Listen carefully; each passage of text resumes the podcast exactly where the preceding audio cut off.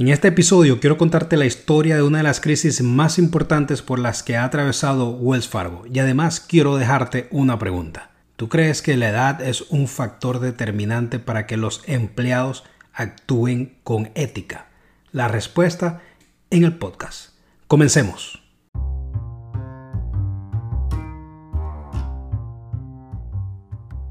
Bienvenido al podcast Un Café con JP en el que José Paulino analiza y comparte información e historias sobre liderazgo, negocios y desarrollo personal desde una perspectiva dinámica y relajada. Una dosis de información y herramientas para tu crecimiento hoy.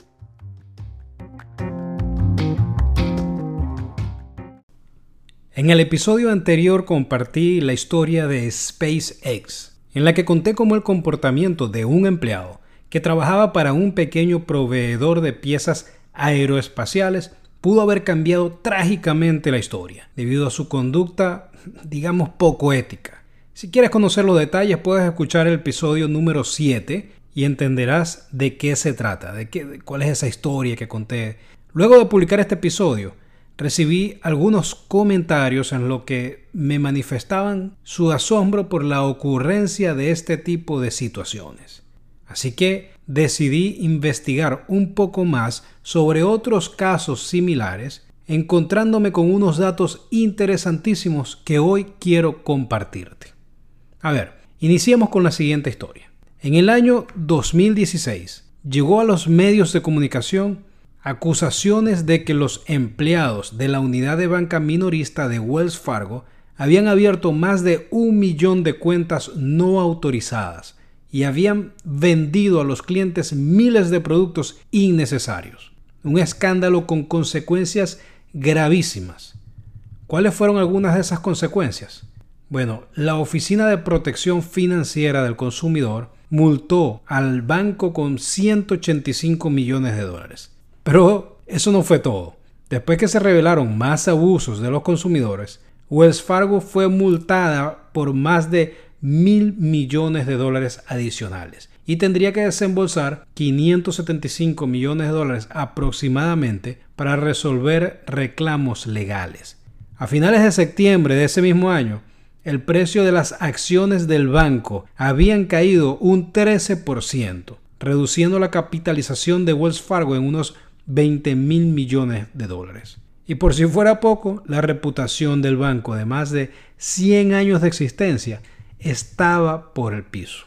La conducta poco ética de empleados generó una situación crítica en una institución que tenía todos los controles establecidos. Pero ¿y entonces qué pasó? Según una investigación se determinó que una cultura organizacional inadecuada, la falta de centralización o monitoreo y un liderazgo débil fueron solo algunos de los componentes para que esto sucediera. Ahora, Wells Fargo no es el único caso en los que esto ha ocurrido. Otros casos conocidos han sido Siemens, que fue ah, multada por un, 1.6 billones de dólares, o de Brecht, caso ultra conocido por todos que llevó, llevó casi a la desaparición de la gran organización que operaba en diferentes países en Sudamérica, y Volkswagen, que fue multada aproximadamente por 20 billones de dólares por el escándalo de las emisiones que estaban causando gran daño en el medio ambiente. Ahora surge la pregunta, ¿por qué suceden estas cosas aún en estas empresas gigantescas que tienen todos los controles necesarios establecidos? La realidad es que la falta de ética no es algo que se pueda justificar, bajo ninguna circunstancia. Sin embargo, un estudio desarrollado por una prestigiosa empresa internacional encontró que hay algunos factores comunes que influyen en la ocurrencia de estos hechos. Y aquí es donde voy con unos datos interesantísimos. Por ejemplo, la ubicación geográfica de la empresa y la demografía son factores que influyen en la probabilidad de ocurrencia de hechos en contra de las políticas y los procesos establecidos y las normas de ética de la organización y de la sociedad incluso. Veamos, el estudio indicó que los gerentes de alto nivel de la oficina en Suiza de una empresa, no voy a nombrar la empresa en este caso, no aprobarían ningún tipo de conducta poco ética para mejorar los resultados financieros. Sin embargo, el mismo estudio determinó que más del 25% de los empleados de la misma empresa, solo que ubicados en Vietnam e Indonesia, estarían dispuestos a aceptar algún tipo de práctica poco ética para mejorar sus resultados financieros. Esto es en cuanto a la ubicación geográfica. Ahora, en relación a la edad, el estudio reveló que uno de cada cinco empleados con menos de 35 años justificarían el pago de sobornos para sobrevivir un mal momento económico, pero que solo uno de cada ocho empleados mayores de 35 años lo harían. Es importante conocer estos datos para poder identificar dónde hay un riesgo mayor y poder implementar las medidas necesarias. Ahora bien, los controles son importantes, hay que tenerlos, y yo lo mencionaba en el episodio anterior.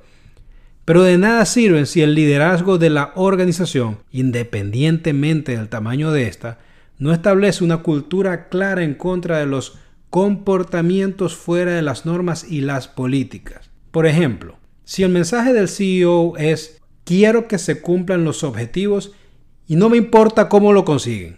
Yo solamente quiero saber que cumplimos los, objetivos. Si ese es el mensaje, pues debe estar preparado para que en algún momento descubra sorpresas poco agradables que incluso pueden llevarle a enfrentar las peores pesadillas como profesional. Finalizo diciéndote que estos casos que mencioné anteriormente son conocidos porque al ser empresas muy grandes tienen un impacto mediático.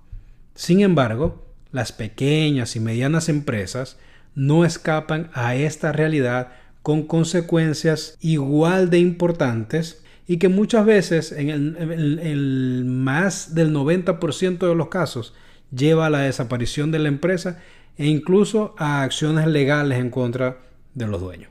Mi mensaje para ti que me estás escuchando es no pases por alto estos temas de ética en tu organización, no importa el tamaño que sea, ya que en caso de hacerlo las consecuencias pudieran ser muy, muy importantes. Como siempre, cuídense mucho y nos escuchamos en un próximo episodio de tu podcast Un Café con JP.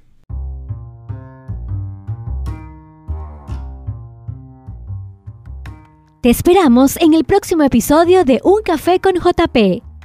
Comparte y suscríbete para estar al día con toda la información e historias.